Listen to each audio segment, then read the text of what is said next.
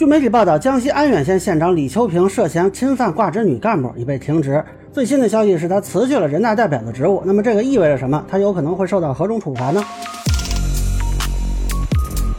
大家好，我是关注新闻和法律的老梁。昨天有一个报道很受关注，就是媒体报道，江西安远县县长李秋平涉嫌侵犯挂职女干部，已被停职。就最开始说啊，是说侵犯呢，就不太明白啊，因为侵犯有可能是犯罪，也有可能是违法，也有可能是违纪或者道德问题。那么后来呢，赣州市联合调查组通报，针对安远县县长李某平涉嫌猥亵他人的违法行为，赣州市委已对李某平作出停职检查处理，并成立由纪检、公安等部门组成的联合调查组进行立案调查。下一步，赣州市将依规依纪依法严肃查处，绝不姑息。调查处理情况将及时向社会公布。那么到今天呢，我看到的最新消息是，这个李秋平辞去了人大代表的职务啊。我看有人讨论啊，说为什么是辞去啊，不是开除呢？呃，首先说一下，这目前的定性呢是违法，没有提到是否有犯罪嫌疑，所以暂时不能去判断他是否有强奸呀或者强制猥亵的情况。呃，如果说啊有这两种情况，那就是涉嫌刑事犯罪，就有可能蹲监狱嘛。那如果后续通报的时候提到说有犯罪嫌疑，这个性质就升级了。但如果就停留在这个违法层面。啊，有两种可能，一个是这个治安管理处罚法规定的猥亵他人，这个一般是处罚款或者拘留；另一个是民事层面的性骚扰，一般来说是可以要求精神损害赔偿和赔礼道歉等等。不过目前看，调查组是有公安机关介入的，所以至少是可以判断说有违反治安管理处罚法的嫌疑啊。甚至如果后续调查啊说有刑事犯罪的嫌疑，这也不是没可能。否则光是民事层面啊，那自行起诉就可以了，就不需要公安机关出场了。那么这个信息呢，还是以未来的官方发布为准。当然了，他作为县长，肯定是有一个行政处分和纪律处分的问题。那么现在说的是停职，而不是免职。呃，未来是不是会有，比如说开除啊，啊，包括开除党籍啊，这个就看当地的纪检监察部门的判断了。不过这里也要说明啊，就是在没有最后调查结论之前，也不排除说因为没有证据无法认定的情况。呃，因为相对来说，这个猥亵取证还是不是很容易啊。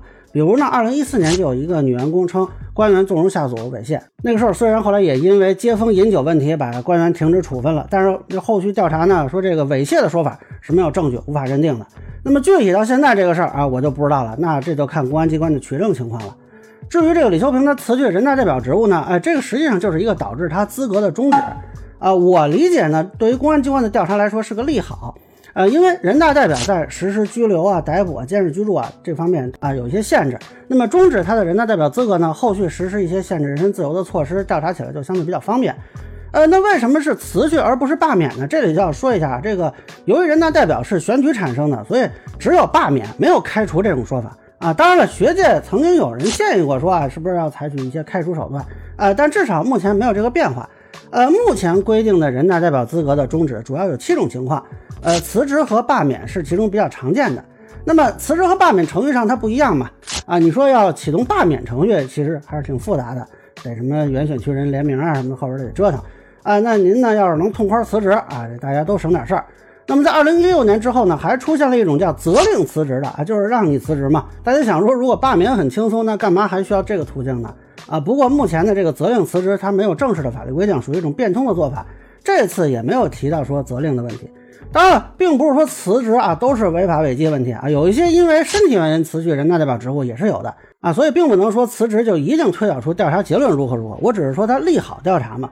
但是这位县长的这个时间点啊，他突然辞职啊，大家多少有一个判断吧。那么现在很多人也都关注这位县长是不是还有其他的什么问题呢？当然了，现在没有证据，咱们也不能瞎说啊，一切以官方通报为准。总之，咱们拭目以待。以上就是我对县长涉嫌猥亵事件的一个分享，个人浅见难免说了，也欢迎不同意见小伙伴评论区、弹幕里头留言。如果您觉得说的还有点意思，您可以收藏播客老梁不郁闷，方便收听最新的节目。谢谢大家。